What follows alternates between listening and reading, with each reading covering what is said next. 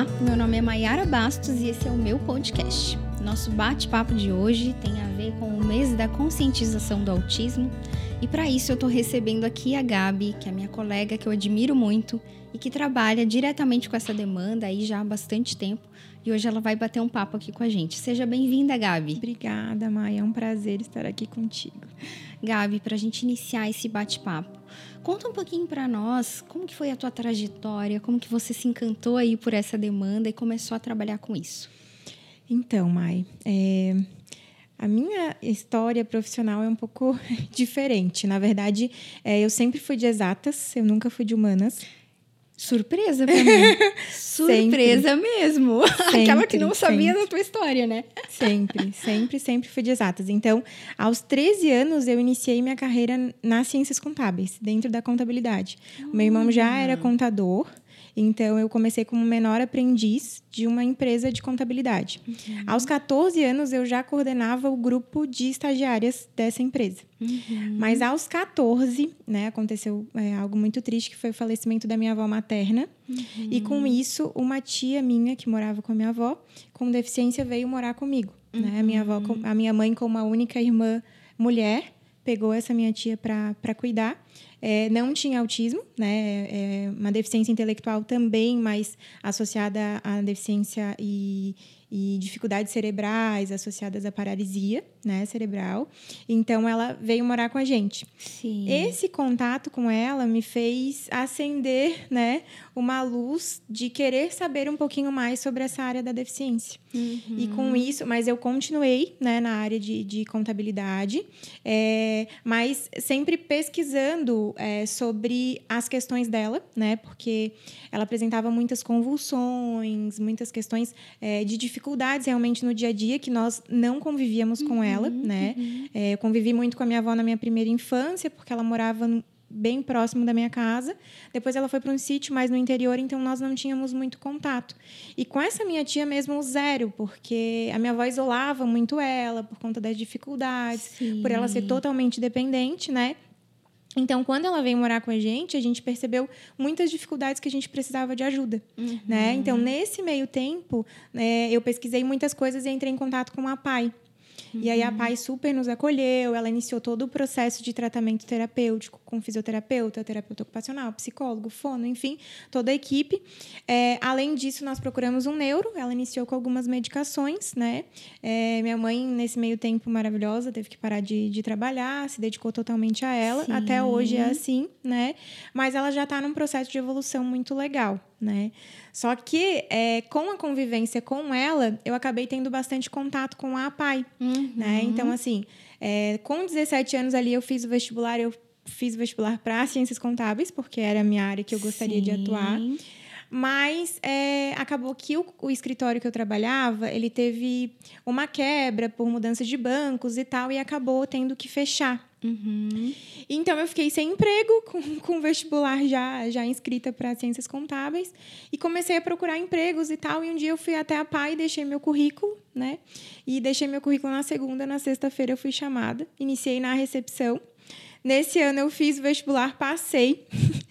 Mas aí eu tive muita convivência com os alunos da PAI. Uhum. E foi aí que acendeu a questão do autismo. Nossa, mas toda a tua trajetória, né? Tem sim, a ver com, com essas sim, demandas, sim, assim. Muito legal ouvir isso, Gabi. Sim, sim, Uma experiência para além da graduação, é, né? É, é uma experiência pessoal mesmo. Na verdade, a psicologia eu escolhi por conta das deficiências. Uhum, entende? Uhum, eu comecei uhum. a entender um pouquinho mais as deficiências, principalmente o autismo, porque era algo que realmente é, um contato com uma, com uma pessoa com é, paralisia cerebral, como a minha tia, um contato com uma pessoa com síndrome de Down, era muito mais tranquilo do que uma, uma pessoa com autismo, independente da idade. Uhum. Né? Então, a minha intenção era realmente é, entender um pouco mais.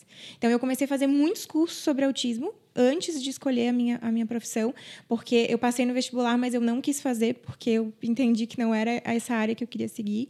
Então, a partir dali, eu comecei a estudar sobre autismo e escolhi a psicologia por conta do autismo. Na verdade, a minha primeira escolha foi o autismo e as deficiências. Que legal, Gabi. E depois você seguiu trabalhando? Segui trabalhando na PAI, comecei na recepção, uhum. passei para a área administrativa.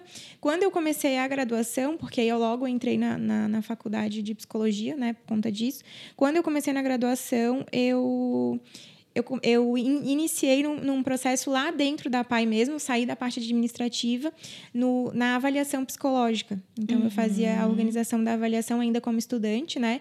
Mas foi muito rico porque eu participava de todas as triagens, todas as avaliações, todo o processo de estudo de caso, que me deu uma bagagem enorme. Daí, quando eu me formei em psicologia, eu iniciei já na psicologia na PAI.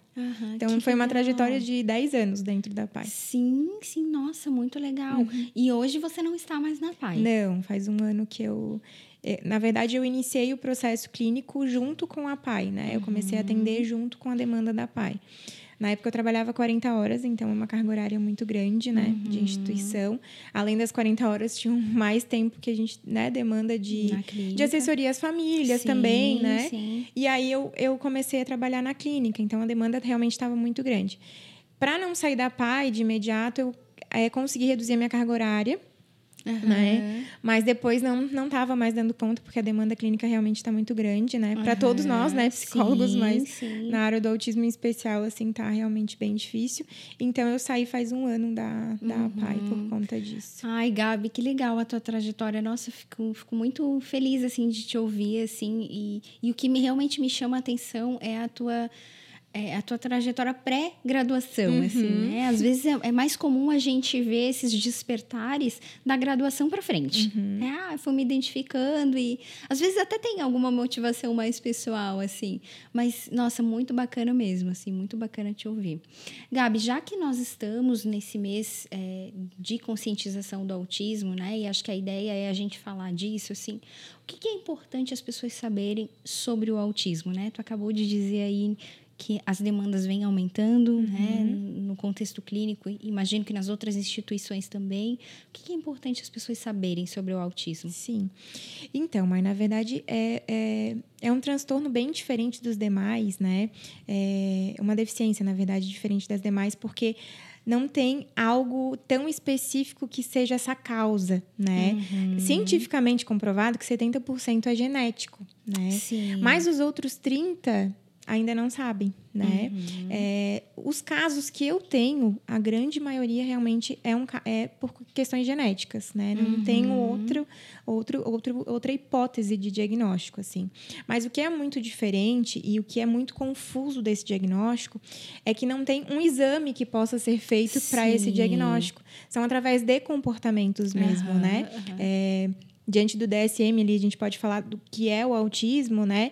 Que, que, é, um, que é um transtorno do desenvolvimento que afeta várias áreas, né? uhum, né? Só que uhum. um é muito diferente do outro, né? Sim, então, até hoje... porque as pessoas são umas exatamente, Exatamente. Então, assim, existem as questões da personalidade que envolve, né? uhum. né? As, as questões culturais, né? O contexto familiar. Então, Sim. tudo isso envolve esse diagnóstico, sabe? Uhum, então, é muito difícil realmente. Então, hoje, né? Falando é, um pouco mais de é, por que, que hoje está aparecendo mais, vamos dizer assim, eu acredito que sempre teve muitos casos, tá? uhum, tá? Tanto é que uhum. hoje eu tenho muitas famílias, né? Muitos pais que estão sendo diagnosticados junto com os filhos. Sim, uhum, né? Porque não sabiam dessa condição, entende? Uhum. Então eu, eu percebo que antes era tratado muito como ah, é o diferente, Sim. né? O esquisito, né? Que traziam muito essa uhum, fala. Uhum. Então hoje é, é, visto mais como opa, precisamos perceber um pouco mais esse caso, né? Hoje nós temos o autismo de diferentes níveis, né? Hoje o DSM-5 atualizou, né? Uhum. Esse, essa demanda. Então, antes nós tínhamos, tínhamos o Asperger, agora nós não temos mais, né? Uhum. O autismo leve, moderado e o severo. Sim, uhum. e, e eu percebo também, Gabi, eu, eu que trabalho com adultos, uhum. percebo essa identificação dos diagnósticos também nos adultos de forma, né, é, nada precoce aí, né, muito tardia é, de outros diagnósticos de TDAH, por exemplo, né? E, e, essa fala vem muito assim, né? De tipo, ah, sempre tive dificuldade na escola, né? Ai, não, era difícil para mim me identificar, uhum. me relacionar. E por que que, por que que tu entendes que antes isso não era é, identificado?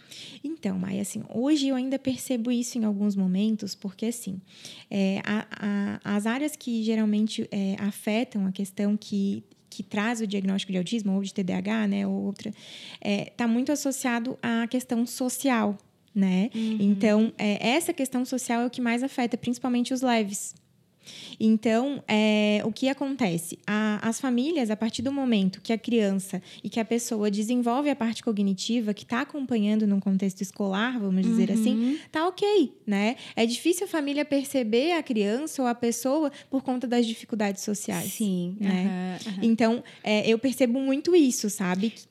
Que e... a dificuldade na vida adulta é mais associada à questão social. Sim, e, e, o que também não significa, Gabi, a gente vai talvez falar um pouquinho mais para frente, tu possa me corrigir se eu estiver errado, uhum. que esse diagnóstico, por mais que seja leve, não necessita de algum acompanhamento também.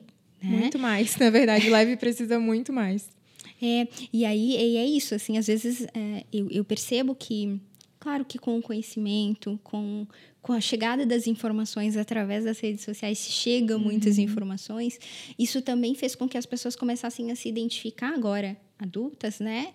com esses diagnósticos e poxa acho que eu era acho que eu era assim né acho que eu era assado é, mas não se tinha esse olhar da importância de buscar também os apoios necessários, né? Assim, não, era funcional, né? Eu, eu, falo muito isso para os pacientes, assim, não, foi seguindo a vida de forma funcional e tocou a sua vida, né?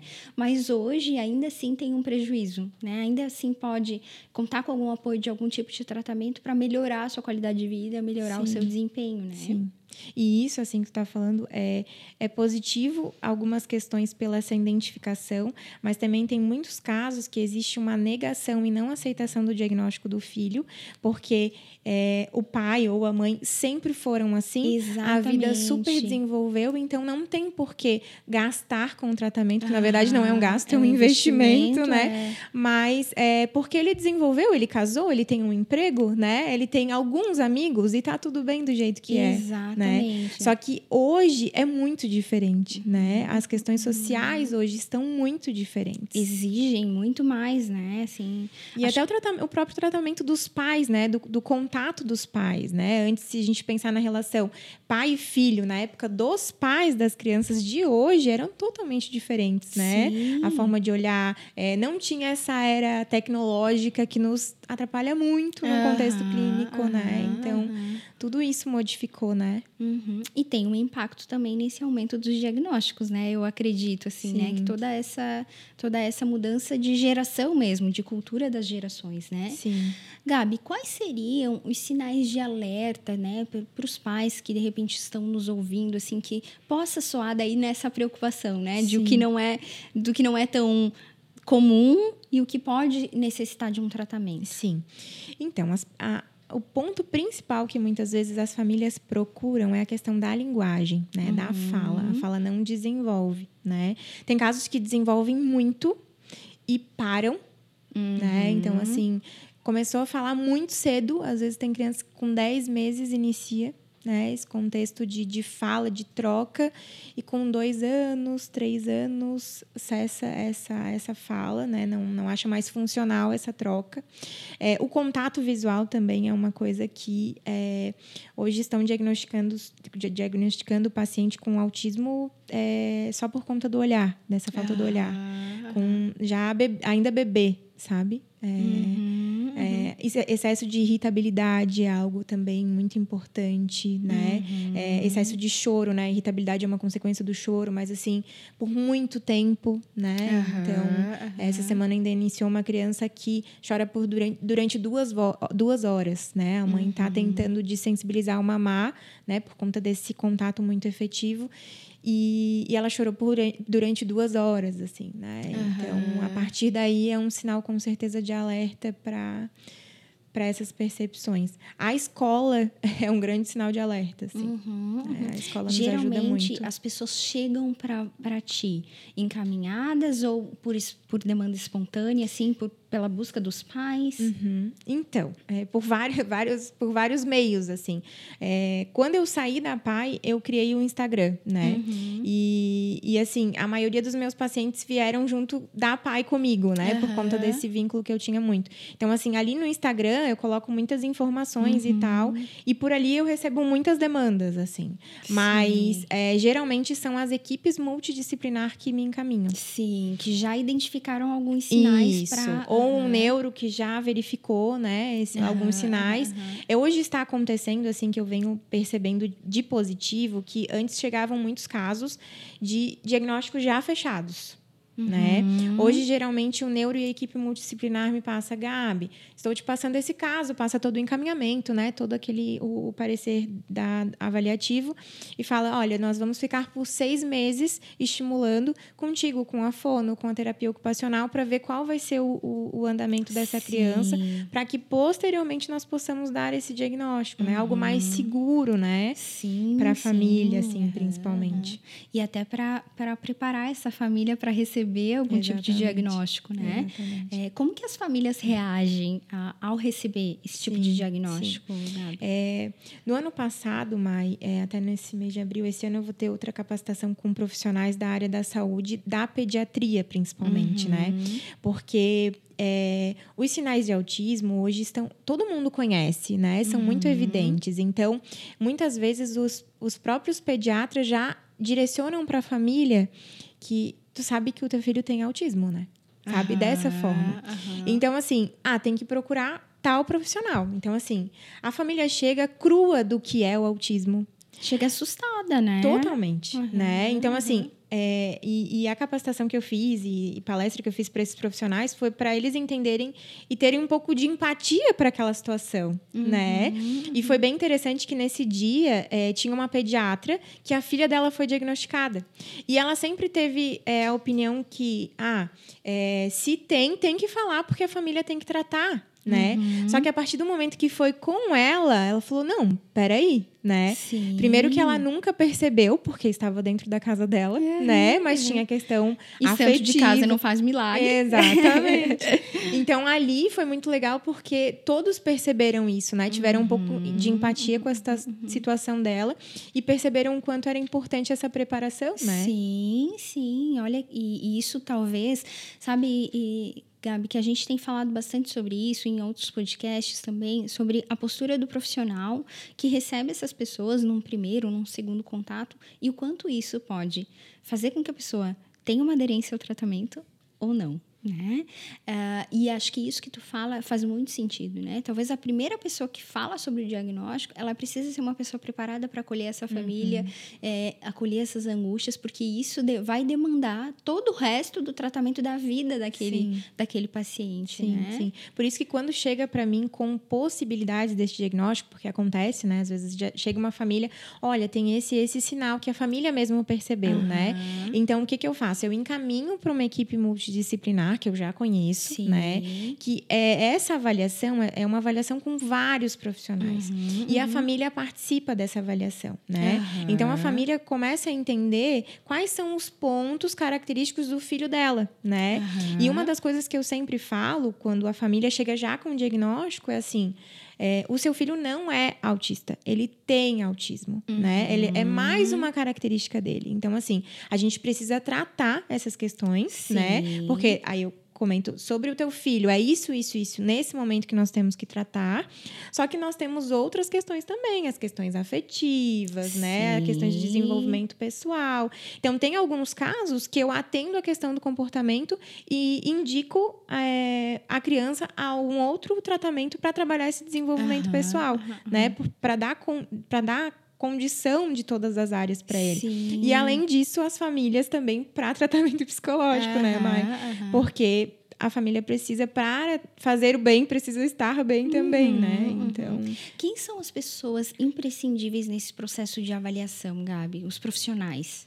Psicólogo, uhum. né? É, fono, Uhum. E tudo depende do caso, sabe, Mai? Porque assim, o psicólogo, ele vai, vai fazer o primeiro contato. Geralmente acontece assim. Isso tudo depende da equipe, tá? Da uhum. forma que a equipe. Uhum. Mas as equipes que eu estou acostumada, geralmente, é, eles. É, o psicólogo faz o primeiro contato. A partir disso, é, vê a necessidade de mais um profissional avaliar. Uhum. Se tem questões motoras, uma física ou uma terapeuta ocupacional. Se tem as questões de linguagem, uma fono. É, geralmente é, é, a base é a fono e a psicóloga. Tá? Uhum. Daí, a partir disso, eles fazem o um encaminhamento para o tratamento e, e, geralmente dão esses seis meses para voltar a um neuro ou para fazer uma, é, uma reavaliação. Aham, entendi. Bom saber, né, quem são essas pessoas que vão estar tá em, em cuidado e o quanto a família deve se sentir mais segura com essa equipe toda uhum. olhando assim, uhum. né? E uhum. falando a mesma língua muitas sim, vezes, né? Sim. Muitas vezes não, na maioria sim. das vezes, né? A equipe precisa falar a mesma é. língua. E o que eu mais acho importante da questão de ser de uma equipe é porque quando sai com um diagnóstico de um neuro, é muito difícil é, que o neuro direcione o que a família precisa fazer. Uhum. Ou quem a família precisa procurar, uhum. né? Porque é, eu sempre me coloco no lugar, né? Tentando pensar na situação. Então, assim, quando sai de uma, de uma avaliação multidisciplinar, ele já sai com o encaminhamento de qual profissional e o nome da profissional para procurar. Sim. Né? Então, você vai procurar tal profissional. Geralmente, a equipe já me manda mensagem ou manda mensagem para quem, uhum. né? E fala, Gabi, ó, tu vai receber esse, essa mãe vai te ligar, tu tem horário? Não, não tem. Ou eu tenho. Tá, então guarda esse horário para essa família, né? uhum. né? Para ter essa certeza que a família vai me procurar naquele momento do desespero pós-diagnóstico, né? E eu vou receber com todo carinho, sabendo um pouco do contexto daquela, da, da, daquela família, daquela história, né? uhum. né? Daquela criança, daquela pessoa, uhum. enfim. Então, isso já acolhe, né? Já faz com que a família tenha um pouco mais de segurança, assim. Uhum. Então, a família já vem um pouco mais aberta, né? Sim, esse processo. Sim. Quando vem de um neuro, a família me procura, às vezes, nas redes sociais, né? E me fala... É, é, teve uma família que me perguntou assim, eu só quero saber se o meu filho vai morrer. Uhum. Nossa, que pesado, né? Daí, Sabe? né, eu tive que iniciar todo o processo explicando que não era uma doença, era um transtorno, uhum, né? Uhum. E, e, explicar todas as condições. Eu costumo colocar muito também para as pessoas, é, as pessoas conhecidas que têm um diagnóstico, que isso é muito senso comum, uhum. mas ajuda elas a entenderem, olha, esse, esse, aquele, né? E, e, conseguem ver essa luz no fim do túnel, assim, sim, sabe? Da sim, possibilidade de, de desenvolvimento porque às vezes, quando recebe esse diagnóstico, sem essa preparação, né, Gabi, é realmente um mundo que, que cai, né? Que desaba, assim. E é, né? Uhum. Porque são várias expectativas, é. às vezes, ali sobre o futuro, sobre esse filho. Enfim, não é fácil passar, né, pela e, pele E não tem uma famílias. previsão, né? Mas eu sempre falo para as famílias assim, é, nós não temos previsão, previsão de nenhuma, nenhuma das crianças, nenhuma exatamente, das pessoas, né? né? Nem não... as que não têm um Exatamente, né? exatamente. Não sabemos o dia de amanhã, É a nossa né? falsa sensação de controle, exatamente, né? Exatamente. e eu tenho falado isso muito para os para os minhas pacientes, às vezes as mulheres, né? A minha maior demanda são de pacientes Sim. mulheres, assim, que a maternidade ela vem para dizer para a gente que a gente não tem controle de hum. nada, né? Nos ensinar muita coisa. Nos ensinar muita coisa, né? É Gabi, quais seriam os caminhos de tratamento é, desses sinais? Assim, identifiquei esses sinais, quais são os caminhos possíveis? Então, no primeiro momento, é, procurar quem tu achar que é necessário, uhum. né? Eu acho que hoje as redes sociais nos ajudaram muito nisso, uhum. né? As pessoas têm sido muito acolhedoras, né? Posterior a isso, assim. E com certeza vai ser um encaminhamento para uma equipe multidisciplinar, né? Pelo menos o meu encaminhamento. Uhum. Tem famílias que se sentem muito seguras comigo. Então, assim, tendo um horário, eu já inicio o processo junto com a avaliação, né? Então, já está sendo estimulado.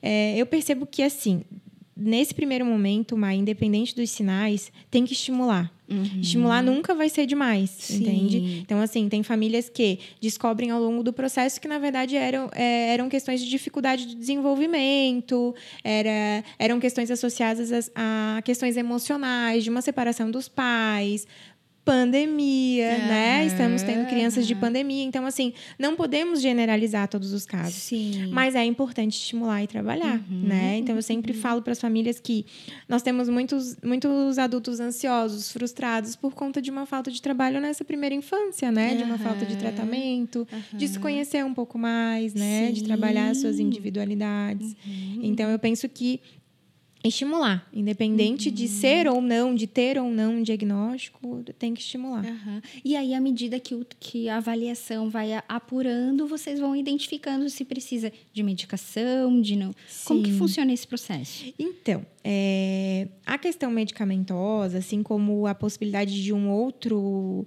de um outro profissional nessa área, né? É muito difícil eu trabalhar sozinha, né? uhum. né? Então, assim, é, geralmente a criança ou tem uma dificuldade na linguagem, a terapia ocupacional é, um, é uma profissão que me, me ajuda muito.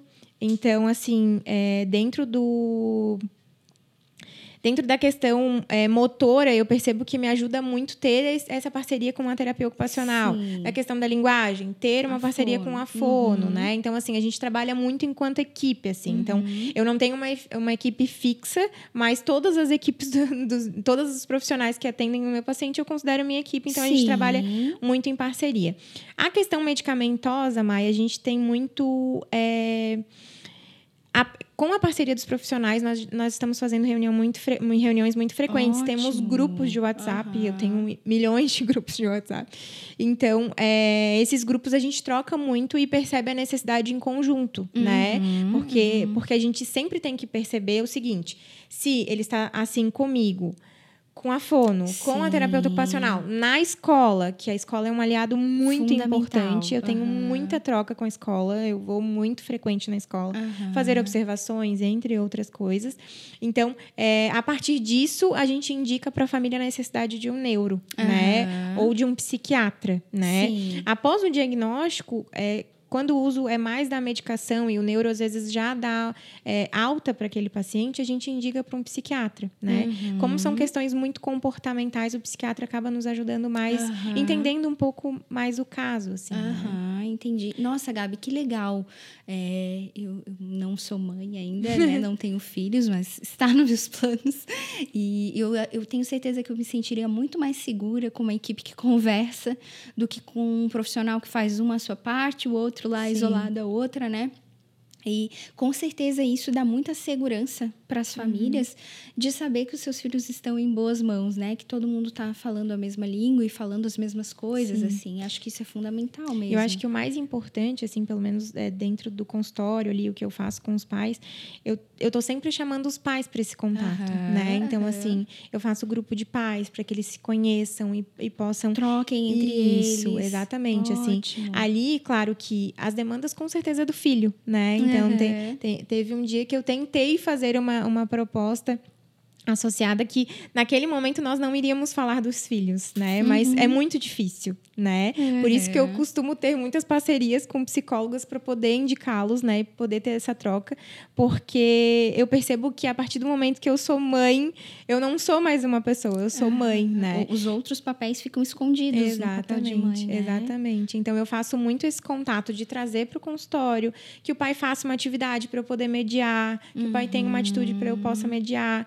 Tenho contato efetivo no WhatsApp para que a família possa é, me dar demandas de casa para eu poder fazer histórias sociais e trabalhar dentro do consultório, uhum, né? Uhum. Mas esse, esse contato com a família é muito importante, né? Porque Equipe, família e paciente, né? Não, não tem como Exatamente. trabalhar isoladamente. É né? É uma união perfeita. Gabi, para as pessoas que estão nos ouvindo, qual mensagem a gente poderia deixar, já que estamos aí no mês também de conscientização do autismo? Sim. Então, esse mês é um mês muito importante de conscientização, né? Mas eu acredito muito, eu até falei isso nas redes sociais, que a gente precisa se conscientizar sempre, né? Todos os dias do Todos ano. Todos os meses. sempre, né? Então, assim, uhum. claro que é um mês que nos faz lembrar, né? Mas é importante essa conscientização sempre.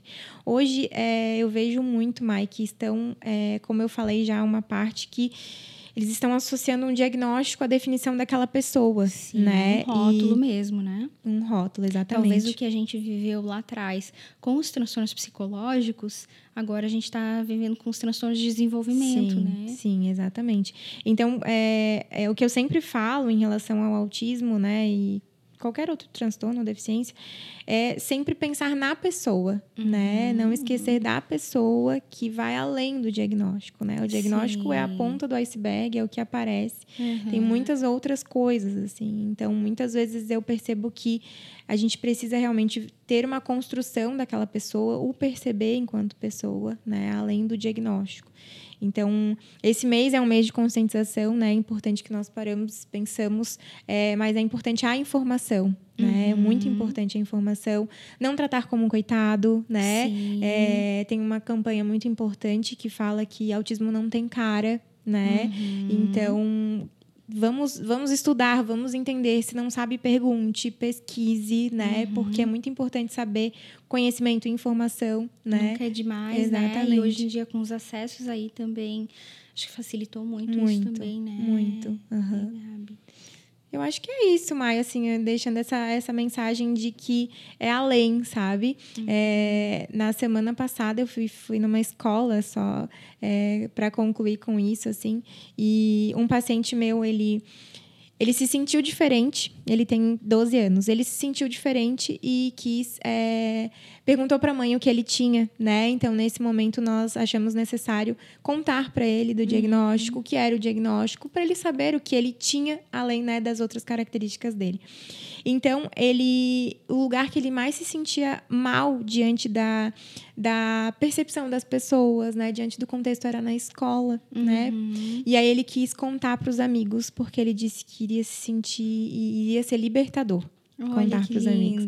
Então nós fizemos um evento na sala e tal e contamos para os amigos que ele que ele tinha o diagnóstico, né? Uhum. E aí ele colocou uma mensagem que o que ele mais queria dos amigos era empatia. Ai, querido! Nossa, chega a me emocionar. Uhum. Assim, foi né? lindo, foi uma experiência incrível, assim. Uhum. Até deixei isso no dia do autismo, né? Para as pessoas terem um pouco mais de empatia. Sim, independente sim. quem seja, independente do diagnóstico, né? Exatamente, né? E que legal ver dele, né? Essa coisa de não quero me esconder, quero que as pessoas saibam quem eu sou, né? As crianças, elas nos sim, ensinam tanto, né, Gabi? Muito, muito, muito. Nossa, muito. fiquei bem, bem emocionada aqui agora.